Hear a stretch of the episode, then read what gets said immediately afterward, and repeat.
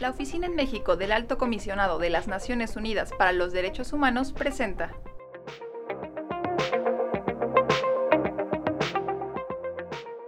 Bienvenidas y bienvenidos a este primer podcast de la Oficina de la Alta Comisionada de Naciones Unidas para los Derechos Humanos en México con motivo del Día Internacional de los Pueblos Indígenas, en el que pretendemos reflexionar sobre los derechos de los pueblos y comunidades indígenas y hacerlo junto con invitadas e invitados que cada día trabajan para defender los derechos de todas y de todos. Hoy precisamente vamos a hablar de quienes defienden derechos humanos, de las defensoras y los defensores indígenas, de quienes defienden los derechos de las comunidades. Para eso queremos dar la bienvenida a Silvia, a Ángel y a José, quienes nos acompañan del Instituto Mexicano de Desarrollo Comunitario, en el caso de Silvia, y de la comunidad de Altica Tepatlán, en el caso de Ángel y José, que nos van a compartir su experiencia de defensa de la tierra y el territorio.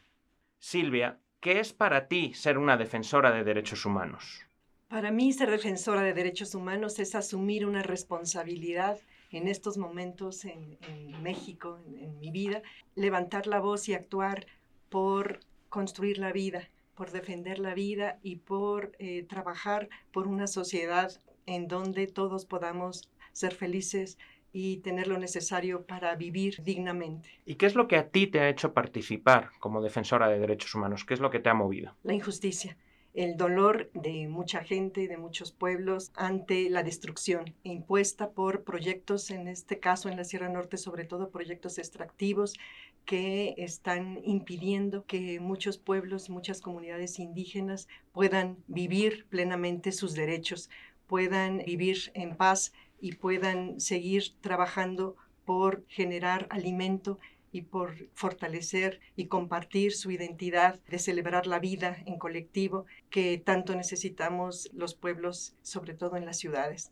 Entonces, eso es lo que a mí me ha motivado, la injusticia. Ángel, José, ¿cómo es ser defensor de derechos humanos, defensora de derechos humanos en una comunidad, en este caso en, en Altica, en la, en la Sierra Norte? Pues es estar al frente, defendiendo a nuestros compañeros, porque a veces nuestros compañeros de, de, nosotros, del pueblo donde somos, pues son gentes humildes, son gentes de calzonera blanca, usan guaraches, a veces los empresarios se sienten muy pues prepotentes, no los respetan y nosotros pues no es de que sepamos mucho, sino que nos enfrentamos a decir de que pues nosotros somos del pueblo y vamos a seguir defendiendo para el pueblo. No es justo de que pues nos, siempre nos sigan pisoteando porque nos ven como nos ven. Los indígenas son los que van a decidir por su pueblo y así que sea, porque pues siempre nos ven menos, no nos toman en cuenta nosotros como pueblos indígenas. En el convenio 169, ¿qué menciona? En algunos renglones yo le, he dado una lectura,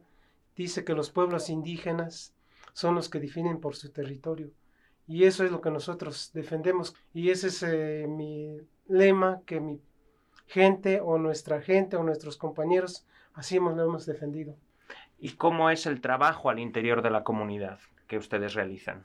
Pues el trabajo es dando información a la gente sobre de qué se trata, por decir, el problema que tenemos allá sobre un proyecto hidroeléctrico, que pues han violado nuestros derechos, simulan consultas, pues eso no está bien, porque pues nosotros por medio de información pues nos vamos dando cuenta que pues, están violando nuestros derechos, no nos respetan y pues la empresa que quiere imponernos una hidroeléctrica pues no es beneficio para el pueblo, es beneficio para Walmart, no, a nosotros no nos beneficiamos y vamos dándonos cuenta que pues las dependencias les otorgan permisos, al menos como con agua les otorgó una concesión de 11 mil litros por segundo. Nos preocupa porque pues el río lleva poca agua y sobre esa misma cuenca pretenden instalar más hidroeléctricas. Y en, en la cabeza de la cuenca también tenemos minería y ese río ya también fue desviado para una hidroeléctrica entonces pues nos preocupa porque pues ese río a, un tiempo no muy lejano pues se va a secar sí porque nosotros vivimos ahí y vamos viendo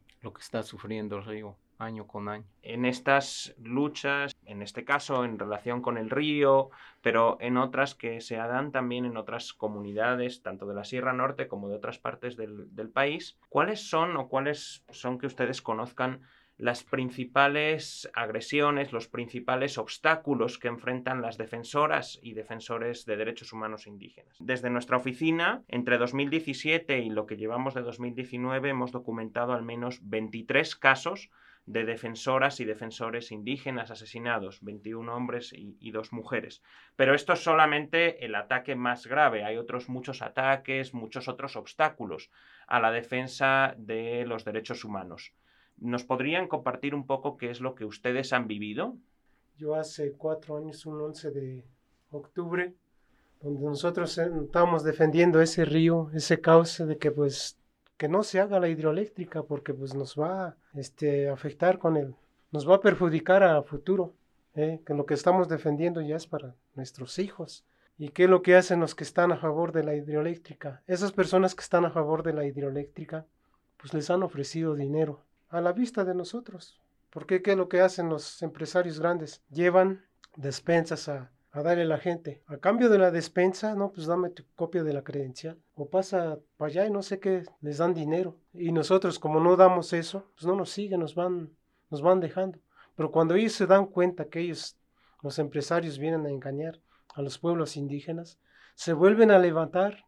Si, si ahorita en este instante ustedes fueran a verlos, el pueblo indígena se levanta. ¿Por qué? Porque están viendo que el caso que están haciendo, pues está mal. Y a través de eso que usted nos está mencionando, que qué golpes nos hemos llevado. Mucha gente de allá de San Felipe está fichado ante la ley cuando no debería de estar. ¿Por qué? Como lo menciona el compañero, es una injusticia lo que estamos pasando allá nosotros. Y por eso le decimos al gobierno que pues si él dijo que iba a mejorar todo esto, pues que mejore. Eh, bueno, ya en la Sierra Norte ha habido eh, dos compañeros defensores asesinados y todo por levantar la voz para eh, defender sus derechos y el derecho de los pueblos y de la madre tierra.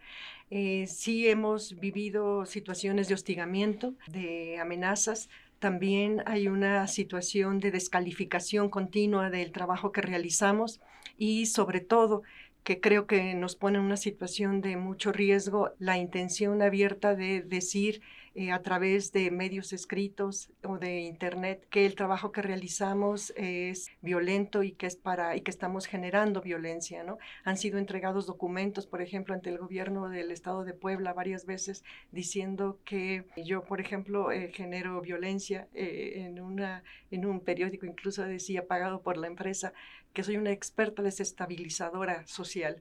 Y esto cuando hay un ambiente de tensión, de confrontación que las propias eh, empresas y autoridades que promueven y apoyan los proyectos extractivos en la Sierra Norte de Puebla, sí va creando una situación de eh, mayor riesgo para los defensores y defensoras. Entonces, esta situación continua, también decir que buscamos eh, situaciones como que queremos ser eh, diputados o diputadas continuamente, sí va generando una situación de que te pone en, en, riesgo, ¿no? Bueno, lo bueno es que día a día y el trabajo que vamos realizando cada día, pues la gente se va dando cuenta, entonces, que son situaciones que están lejos de, la verdad, que no son ciertas, pero aún así sí se va creando una situación de más vulnerabilidad. El hostigamiento también y la presencia reciente de militares ya en la región, tenemos a la Guardia Nacional muy cerca. A principios de este año, en una de las comunidades opuestas a este proyecto hidroeléctrico, llegaron 12 vehículos militares, ¿no? Eh, hacer un recorrido a una comunidad de unas, pues, dos mil familias, es algo que nunca antes en la historia de la comunidad había visto, pero se siente entonces una presencia también ya militar muy cercana que va generando tensión y temor entre la población. No sé si quieres añadir algo más. Sí, este, pues por parte de la empresa igual fabrican las denuncias, ellos se prestan para hacer ese tipo de trabajo y este, también lo que han abusado de allá, de la gente que tienen propiedades, propiedades, este, les compraron a lo mínimo no llega ni a peso el metro cuadrado. Entonces eso, eso es abuso también y, y, siguen ellos así visitando a los dueños de las propiedades que, que les otorguen copia de credencial. Ellos quieren seguir asegurando que la gente no se eche para atrás porque pues, se dan cuenta que nosotros estamos defendiendo y ellos también se aseguran, pero pues van y amenazan a la gente, ¿no? Pues que tú ya nos vendiste y ellos no, ellos hablaron de un permiso y ahora resulta que tienen un, un documento notariado Entonces ahí ya preocupa más para los dueños. También ellos ya se preocupan porque dicen, pues es que nunca nos hablaron así. Únicamente nos hablaban de un permiso y ahora resulta que ya está notariado. Entonces tendremos que enfrentar a ellos, dicen también ellos. Nos estáis hablando de descalificaciones, de hostigamiento, de amenazas, de criminalización e incluso de asesinatos, como nos refería Silvia, los de dos defensores eh, asesinados en la Sierra Norte de Puebla en los últimos años. Parecería que la defensa de los derechos humanos, especialmente la defensa de los pueblos indígenas, es una actividad de héroes y de heroínas, eh, de personas que enfrentan un gran riesgo. Pero esto no debería de ser así. La defensa de derechos humanos debería de ser una tarea de todas y de todos en nuestras comunidades, en nuestros barrios, en nuestras casas, en nuestras ciudades. En este sentido, ¿qué mensaje tenéis o qué reflexiones tenéis para la sociedad, para las autoridades, para las empresas y para las propias comunidades en las que estáis trabajando para poder hacer que la defensa de derechos humanos no sea un trabajo de héroes, sino que sea una tarea de todas y todos. ¿Qué se, qué se puede hacer para reducir estos riesgos, para eliminar estos riesgos y garantizar que cualquier persona puede libremente participar en la defensa de los derechos humanos? Es una pregunta eh, difícil porque em, muchas veces nos la hemos hecho y lo que vamos viendo es que eh, se está ampliando la defensa de la vida, del territorio, porque eh, está en riesgo precisamente la vida, nuestra vida. En la medida que proyectos extractivos, por ejemplo, en el caso de la Sierra Norte, se van imponiendo, pues eh, habría desplazamiento forzado, habría una situación de falta de alimento para mucha población y no hay alternativas del pueblo campesino, de las comunidades, para llegar a, a las ciudades y decir, ah, nuestra vida entonces allá va a ser mejor, va a ser distinta. No es cierto, ¿no? Al contrario, se está valorando cada vez más el trabajo campesino, el sembrar, el tener alimento, el tener estas eh, comunitarias eh, que nos permiten en colectivo poder enfrentar la vida y disfrutar cada día y celebrar la vida. Entonces creemos que primero el, el, poder estar convencidos de que lo que estamos haciendo es lo que toca hacer para poder seguir existiendo como, como pueblos y ser felices. Después, el que cada vez en más lugares se conozca lo que está pasando. Nos parece que eh, la, comunicación es importante. Hay lugares que están aislados y que no se sabe lo que está pasando y que en la medida que la gente se acerca y conoce, es necesario acercarnos más, ¿no? Comunidades, pueblos indígenas, ciudades y entender lo que está pasando. También creo que en las ciudades hay que darse cuenta que muchas de las cosas que hacemos día a día pueden estar contribuyendo a que aquellos que están haciendo daño y lastimando a los pueblos originarios lo sigan haciendo. También hay que tomar conciencia de dónde cada acto que hacemos y día a día pues nos puede llevar a fortalecer la vida y la defensa o eh, contribuir a que se continúe una situación de injusticia hacia los pueblos indígenas y tenemos que tomar conciencia de esto y llevarlo a la acción. Por otra parte, creo que en la medida también que organizaciones como en la que de la que soy parte trabajamos por acercar procesos de información, eh, hacemos investigación también que difícilmente las comunidades pueden hacer sobre lo que está pasando, es fortalecer sus capacidades para enfrentar eh, de mejor manera y tener una mirada más amplia de lo que está pasando en el mundo, en la región, pueden ayudar también a, que se avance en esta defensa eh, de una manera más eficaz y sobre todo, creo yo, la vinculación y el encuentro de muchos pueblos que nos va ayudando entonces a entender y compartir cómo seguir defendiendo la madre tierra, cómo ejercer nuestros derechos y creo mucho en que un paso importante es, a pesar de las dificultades, tenemos en este momento sobre todo que seguir ejerciendo, intentar ejercer plenamente nuestros derechos porque es eso lo que toca hacer y eso también va a ir ayudando a que el gobierno, diferentes instancias puedan darse cuenta de que tienen que respetar eh, los derechos y tienen eh, obligar nosotros eh, levantar la voz para exigir que se respete y se garanticen los derechos. Creo que no hay de otra seguir fortaleciendo organización en ese sentido para exigir los derechos. José Ángel, ¿algo que deseen añadir sobre este tema? Pues pedir que nos respeten, porque pues como acabamos de comentar, pues han violado nuestros derechos y pedimos al gobierno que, que respete las decisiones de los pueblos indígenas y no violarnos, porque pues es lo que estamos viviendo allá. Las autoridades municipales se prestan también para ese tipo de trabajo que, que llevan las empresas y eso no está bien. Pues sí, es lo que acabo, lo que acaba de comentar mi compañero. Sí es cierto, porque pues ahorita que se vienen las nuevas, pues que nos presionan con esa hidroeléctrica, pues como que ya nos da miedo de enfrentarnos. ¿Por qué? Porque nos ven y nos ven y nos ven, pues van a decir, no, pues es aquel el que se enfrenta más y pues la mera verdad, pues a veces nos pone a pensar, sí.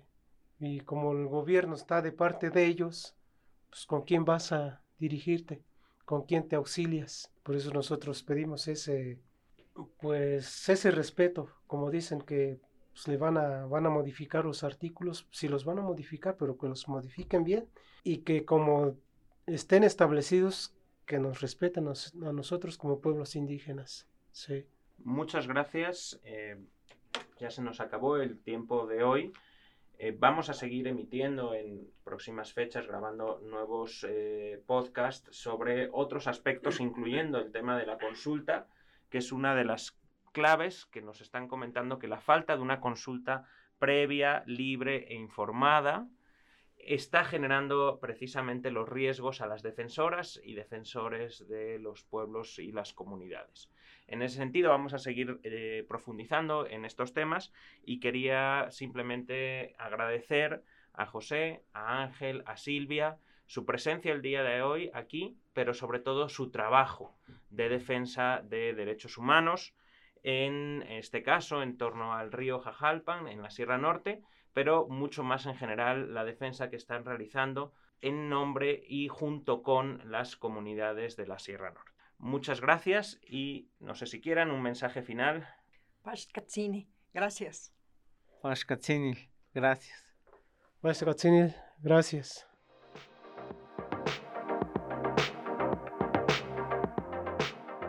Esta fue una producción de ONUDH y Sinu México.